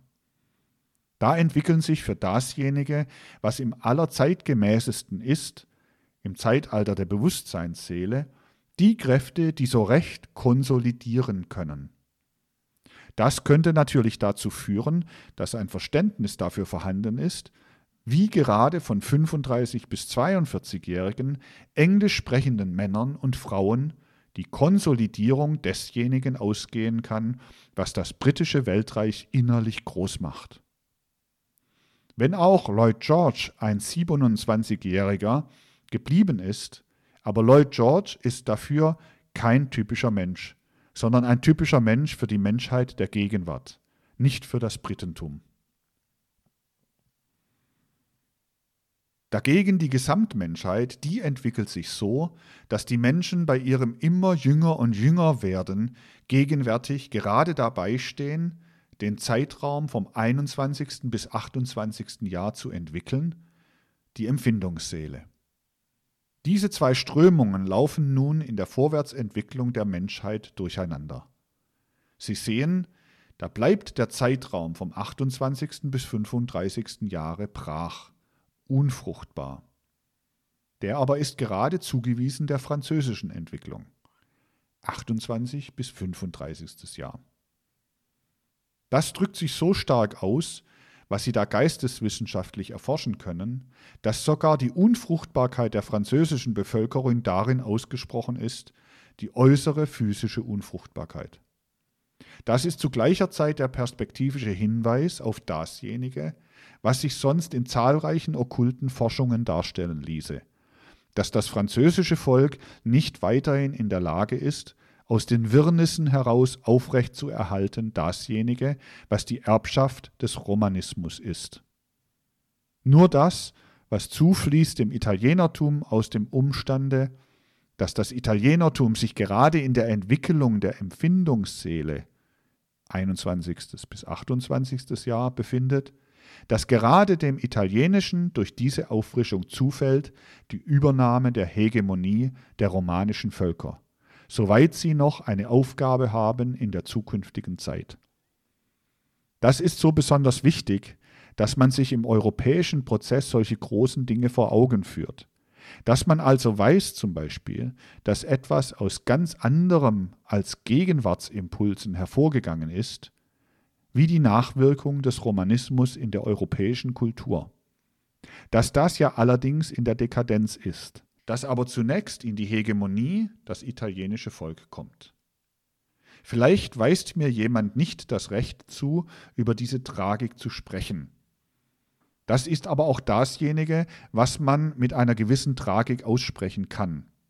Dass weder nach der einen Seite noch nach der anderen Seite hin die Franzosen für die französische Sache sich eingesetzt haben, sondern alles Mögliche aufgebracht haben, um dasjenige zu fördern, was das französische Wesen aus dem Entwicklungsprozesse der neueren Menschheit verschwinden machen wird.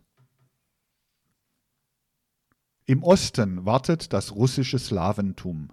Es kann abwarten, weil es für die Zukunft bestimmt ist, all dasjenige, was aus dem wirren Chaos hervorgehen wird, desjenigen, was sich da oder dort entwickelt. Solche Dinge, die sind nun das andere, welches hervorgehen muss aus geisteswissenschaftlicher Durchdringung der Tatsachen.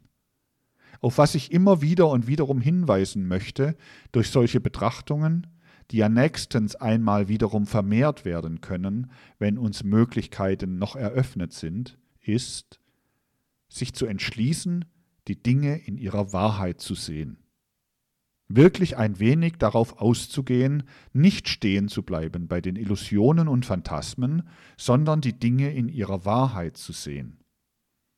Geisteswissenschaft ist ja etwas, was nicht nur abstrakte Begriffe gibt, sondern was mit der Wirklichkeit bekannt machen kann. Dann wird man auch, wenn man so mit der Wirklichkeit durch die Geisteswissenschaft bekannt werden kann, all die sonderbaren Begriffe nicht überschätzen, mit denen sich das geistige Leben, auch die Menschheit in den letzten Zeiten vielfach genährt hat. Diese Begriffe sind vielfach, ich möchte sagen, luziferisch-arimanisch gebildet worden, indem man mit Empfindungen aus der urältesten Zeit, die man fortgetragen hat, mit der Zeit fortgetragen hat, in seinem Denken, in seinem Vorstellen sich genährt hat. Die Menschen hängen so an altererbten Begriffen, und man kann tiefes Leid empfinden, wenn man dieses Hängen, dieses starre Hängen an altererbten Begriffen bei den Menschen bemerkt. So haben die Menschen sogar in dieser Zeit von großen Feldherren gesprochen. So ist genährt worden auf einem bestimmten Gebiete ein wahrer Götzendienst für Leute wie Hindenburg und Ludendorff. Ein wahrer Götzendienst, als ob überhaupt in dem ganzen Zusammenhang der Katastrophe, die sich zugetragen hat, dieser alte Heroendienst noch eine Bedeutung haben konnte. Alle die Fähigkeiten, durch die frühere Schlachten gewonnen worden sind, oder die Unfähigkeiten, durch die frühere Schlachten verloren gegangen sind, haben ja in diesem Kriegsprozesse gar keine Bedeutung mehr gehabt. Man hat gesiegt oder nicht gesiegt, je nachdem Material, Material an Kanonen, Material an Munition, Material an Menschen gerade an einem Orte vorhanden war und man es hatte oder der andere es hatte. Danach wurde gesiegt. Oder je nachdem der eine oder der andere ein wirksameres oder unwirksameres Gas hatte. Danach wurde gesiegt oder wurden Schlachten verloren. In dem Grade kam die persönliche Tüchtigkeit der Strategie ja gar nicht in Betracht, indem sie früher in Betracht kam. Und man stößt auch da auf eine furchtbare Unwahrheit in der Beurteilung des einen oder anderen Menschen. Sie glauben gar nicht, wo überall es heute nötig ist, die Begriffe von Wahrheit und Unwahrheit zu korrigieren. So tief verstrickt in Phrasentum und Unwahrheit, in Illusionen und Phantasmen ist schon einmal unsere Zeit. Deshalb muss es immer wieder betont werden, dass herausgekommen werden muss aus diesem Verstricktsein in diesen Vorstellungen. Und diese Vorstellungen sind vorhanden, namentlich auf dem Gebiete des Bildungswesens. Fangen Sie oben an und gehen Sie bis zum niedersten Schulwesen herunter, Überall ist es notwendig. Medizin und Theologie und Jurisprudenz und Philosophie und was alles sich noch daran gegliedert hat an diesen Universitäten. Dann das mittlere Schulwesen und alles Mögliche, das ist dasjenige, was geeignet war, den Boden der Wahrheit zu untergraben und was die Leute am allermeisten mit Bezug auf dieses Untergraben des Bodens für die Wahrheit in Schlaf gelullt hat. Es ist ja so ungeheuer schwierig, gerade in diesem Punkte Verständnis zu finden. Und es gibt kein Heil, wenn man nicht in diesem Punkte Verständnis findet. Vielleicht ist es mir leichter, in diesem Punkte Verständnis mir errungen zu haben als manchem anderen. Denn ich glaube allerdings, dass es viel, viel Schaden bringt in der gegenwärtigen Zeit, dass jene Denkweise eben so lange geherrscht und wirklich breite Massen der menschlichen Bevölkerung ergriffen hat. Jene Denkweise, die darin besteht, dass die Eltern schon sorgen für den jungen Menschen. Ich will jetzt absehen davon, wie sie für die Töchter sorgen, denn das würde ja ein Kapitel für sich bilden. Dass er nur ja in eine staatliche Anstellung hineinkomme, wo er, wenn er auch spät hineinkommt, nun, da muss der Alte nachhelfen, dann steigt, ohne dass er etwas dazu zu tun braucht, von Quinquennium zu Quinquennium, steigt in seinem Gehalte. Er ist lebenslänglich versorgt, denn er ist pensionsberechtigt. Das lullt in eine gewisse Sorglosigkeit ein. Es ist ja nur eine Nebensache gegenüber diesem Grundlegenden, dass man ja auch noch neben dem Verschiedensten wusste, wenn man lange genug an einem Orte sitzt, so bekommt man den roten Adlerorden vierter Güte, dann dritter Klasse. Das kommt noch dazu. So etwa tut sich auf, wenn man am ersten Tore des Lebens ist, dasjenige, was einen so sorglos machen kann, weil es einen heraushebt aus dem Lebenskampfe. Proletarische Theorie, Marxismus würde sagen, das ist ganz selbstverständlich. Wer in bourgeoiser Weise unterbewusst die Vorstellungen erzeugt, die aus diesem Sicherheitsgefühl, pensionsberechtigt zu sein, hervorkommen, der kann nichts verstehen von demjenigen Menschen, der, wenn er noch so sehr dasjenige zerstört, was gegenwärtig ist, als Proletarier nichts zerstört als seine Ketten. Das ist ja eine ständige Redensart in Proletarierkreisen.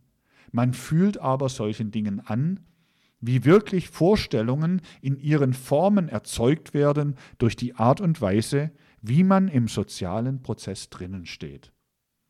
Man hört auf, jenen intensiven, interessierten Anteil zu haben am Lebenskampfe, von dem allein das gedeihliche, fruchtbare Leben abhängt, wenn man weiß, man steigt alle fünf Jahre im Gehalt und hat so und so viel Pension, ist lebenslänglich versorgt. Wie gesagt, von den Töchtern möchte ich nicht reden. Die Denkweise ist aber durchaus nicht etwa anders in dem sozialen Prozess in Bezug auf das Hineinstellen der Töchter und der Frauen in das soziale Leben. Aber ich glaube, dass davon sehr viel abhängt. Nur sind jetzt die Tatsachen so, dass sie anfangen, vielleicht gerade durch das Rütteln an manchem, was fester war, was man recht fest glaubte, den Leuten andere Begriffe einzuhämmern. Es werden ja manche, die bisher ruhig warten konnten, was alle Jahre dazugekommen ist, für den Ablauf des nächsten Quinquenniums sonderbar in die Zukunft schauen können. Vielleicht hat mir das Erleben, wie gesagt, dass ich niemals in meinem Leben bewusst irgendeinen Berufs- oder sonstigen Zusammenhang gesucht habe, mit irgendetwas, was mit staatlicher Anstellung oder sonst auch nur in irgendeiner Weise mit dem Staat zu tun hat, dazu verholfen, dass ich mir für diese Vorgänge Verständnis errungen habe. Es verursachte mir immer einen Degout, mit irgendetwas zu tun zu haben, was nach Staat roch. Ich rühme mich dessen nicht, denn das ist natürlich ein großer Mangel. Man ist dann ein Bohemien. Nun, wie nannte mich Harlan für die 90er Jahre im Feuilleton der Vossischen Zeitung einen unbesoldeten, freischweifenden Gottesgelehrten? Jemand, mit dem ich dazu mal befreundet war und der mich so schilderte, dass seine Schilderung auch in der jetzigen Zeit noch passte, er schilderte so manches und er meinte, dass ich ebenso wenig wie er hineinpasste in die damalige Gesellschaft der Bohemiens. Er nannte mich einen unbesoldeten, freischweifenden Gottesgelehrten, der ich schon dazumal war und der nicht recht hineinpasste in den damaligen Kreis. Aber die ganze Gesellschaft dazumal, das sage ich jetzt in Parenthese, nehmen Sie das nicht übel. Wir kennen uns zu gut, als dass Sie mich missverstehen würden. Die ganze Gesellschaft nannte sich nämlich den Verbrechertisch. Und unter diesem Titel wurde zusammengefasst eine Anzahl von Leuten, welche sich namentlich das harmlose Programm, wenn man von einem Programm sprechen kann, machten, die Philister damit zu ärgern. Scherze sind eben dazu da, den Ernst zu verbergen, und sie sind oft doch nur der lebenskünstlerische, selbsterzieherische Ausdruck des Ernstes. Aber ich habe vorgestern am Schlusse davon gesprochen, wie zum Judentum und Griechentum aus dem gegenwärtigen Geschehen heraus doch in einer gewissen Weise das Deutschtum kommen muss. Jenes Deutschtum, welches ja zunächst durch Brutalisation wenigstens als deutsches Wesen ausgelöscht werden wird, nicht wahr? Aber es wird eine Rolle spielen. Es ist ja auch das Griechentum ausgelöscht worden, das Judentum ausgelöscht worden in einer gewissen Weise. Es wird seine Rolle spielen.